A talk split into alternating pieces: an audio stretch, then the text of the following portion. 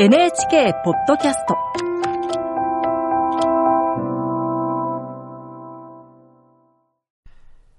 7月26日の夜、皆さんいかがお過ごしですか？こんばんは、尾崎世界観です。8月31日の夜に、へようこそ。生きるのが辛いと感じている10代の居場所となることを目指して、NHK では2017年から8月31日の夜にという番組を放送しています。今年は放送と連動して、ポッドキャストでも憂鬱な気持ちを分かち合えたらと思います。この夏の間、毎週水曜日夜8時に配信します。第1回の今日は、モチベーショナルスピーカーのヒカリンチョさんと一緒にお送りします。こんばんは。よろしくお願いします。こんばんは、ヒカリンチョです。ヒカリンチョさんは夏休みの始まりはどんな気分でしたか？夏休みの始まり、うん、私自身結構夏休みが、もうなんか本当に、なんて言うんですか、もう友達もいなくて、自分はキラキラしてる夏休みをあんまり送ったことが、学生の時はなかったので、なんかすごい、あ今年もこうキラキラしてる子たちを SNS で見るんだなみたいな、結構、なんか、ね、妬み？なんですかね？わかんないんですけど、結構、憂鬱な気持ちになりがちでした。キラキラしてるのはどういう投稿なんですか？なんかやっぱ友達とバーベキューとか、うん、なんか大人数が本当に苦手なので、うん。うん、なんか大人数でナイトプール行ってるよとか、もうなんかそういうのをやっぱインスタ、インスタグラムとか、まあ SNS とかで見ると、はい、結構、あ、すなんかキラキラしてんなみたいな感じで思っちゃってました、ね、見たくないけど見、見ちゃったりするんですか？見たくないけど見ちゃいます。すごいやっぱ目に入ってくる。と、うんうん、あ、自分はなんでこんな家で、うん、そういう時家で何してるんですか？もう家でダラダラしながら、こう SNS を見てるああ、そうか、そそれがそうか。自分自分は見て、今こうやって見てるだけなのに、はい。あ夏。夏休み。夏休みね。はい、NHK ではホームページを通して10代の皆さんに憂鬱な気持ちを投稿してもらっています。たくさんの声が届いていますが、このポッドキャストでは毎回寄せられた声をご紹介していきたいと思います。早速今日の投稿を紹介していきましょう。ひかりんちょさんよろしくお願いします。はい。神奈川県みーさんからの投稿です。生きるの辛い。私は周りと自分を比べてなんであの人はあんなにできるのに私はできないんだろう。どうせあの人にはかなわない。真面目な自分がバカみたい。他人と比べても何も変わらないのに。比べて虚しくなるのは自分なのに。勝手に思い込んで期待して結局誰にも期待するのをやめる。私は自分が好きになれない。自分が嫌い。結局自分のことしか考えてない。そんな自分が大嫌い。私はどこで道を間違えたんだろう。こんな人間いらない。死にたいのに自殺ができない。できるなら辛いって言いたい。助けてって一言が言えない。だけど、ちょっと我慢すれば、寝てしまえば、今日思ってたことなんか半分くらい忘れてる。こんな辛い気持ち、どっか行ってしまう。だけど、また辛い日が来ると死にたい。その繰り返し。うん。うんそうですね。まみーさん辛い時に投稿ありがとうございます。ありがとうございます。うん。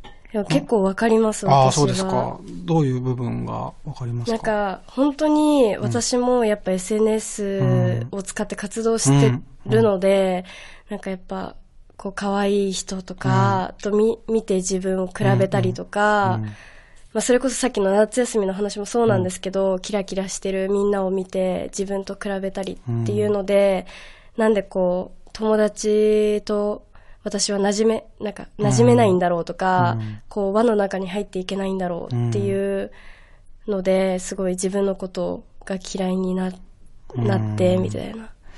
そうですね。でも本当に寝たら忘れるってか、寝たら、朝はすごい半減してるんですけど、やっぱ寝る前の夜、夜夜中とかがすごいしんどくて。ああ、夜に来るんですね。はい。夜に来ることが多い。そうか。もう、うん、これも自分にもこういう感覚はありますね。うん、人と比べても意味ないとか、人と比べない方がいい、うん、自分は自分なんだってよく言われるけど、はい、絶対比べますよね。絶対比べちゃいます。うん。そうだよね。今 SNS があるから、余計にって感じですよね。前まで身近な人だけだったけど、もう、ものすごい、ん？テレビの中のね、うんあの、向こう側の人が、身近に感じてしまうから。そうですよね。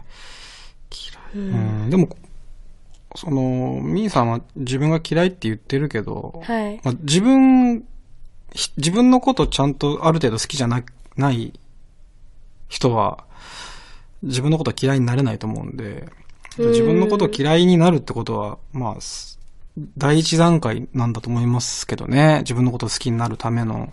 うん。自分の、期待してるってことですからね。期待してるのにできない。うん。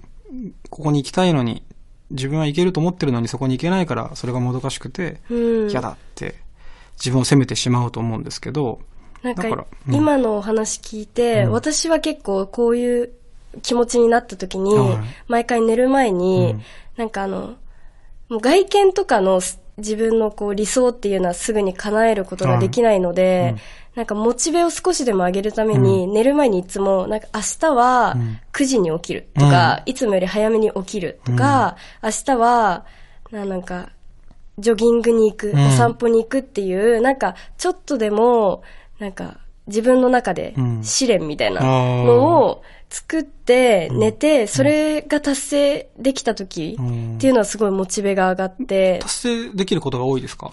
いや、そんなことはないんですけどあ そんなことない。でも、なんかそのできた時って、こう自分で言ったことを守れないんで、私はあんまり。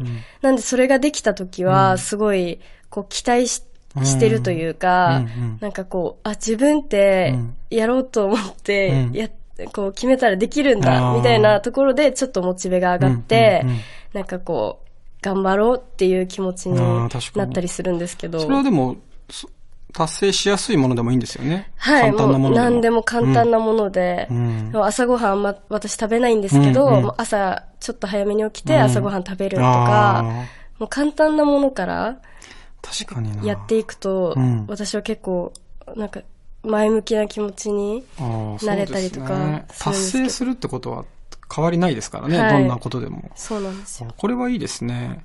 うん。でも、そうだな。自分が嫌いって思うたびに一つ目標を、うん試練を課す試練をっていうのはね、はい、これはやってみてほしいです、うんちょっと。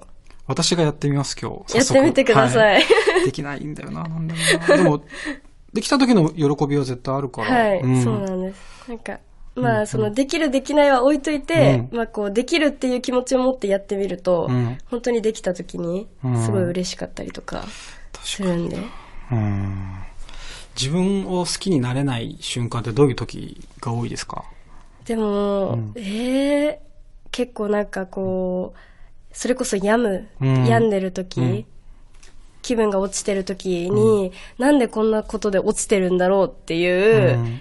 こう、なんでこんなにこう、閉じこもっちゃうんだろうみたいなので、自分が嫌になりますね。うんなんかその悩みの根本とかじゃなくて、その悩んでることに対して、なんでこんなことで悩んでるんだろうっていうので、余計にこう、自分が嫌いになってっていうループうんが起こっちゃいますね、私は。そういう時誰かに相談したりするんですか？私は、うん。まあ、相談事選んでっていう感じなんですけど、うん。はい。結構やっぱ母に、お母さんにすることが多いです、相談は。でも、どうですか？その相談したことによって、解決することもあれば、解決しないこともやっぱありありますよね。ありますね。うんなんで、まあ、その友達なのか、うんまあ、家族なのか、先生なのかっていうのはバラバラだと思うんですけど、うん私は結構あの、まあ、自分の悩みを否定されうん。たくない。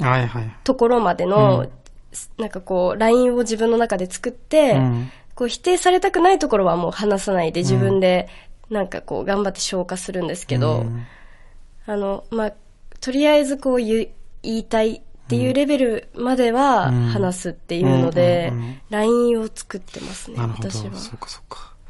でも助けてってね、こう、ミーさんも、なかなか言えない、その一言が言えないってうん。書いてくれてましたけど、難しいですよね。その難しいですやっぱり、ヒカリンチョさんもさっき言ってたけど、その否定される可能性があるわけですからね。いや、そうなんやっぱ無理って言われたら、う。うんーん。そうだよな。なんかこう、えー、そんなことで？とか、うんうんうん相談したことによって、なんかこう、返ってくる返事で、うんこの悩みの価値って決まってしまうみたいなんのがすごい自分の中で思っちゃう。でも自分の場合は結構、その、悲しみよりも怒りをうん。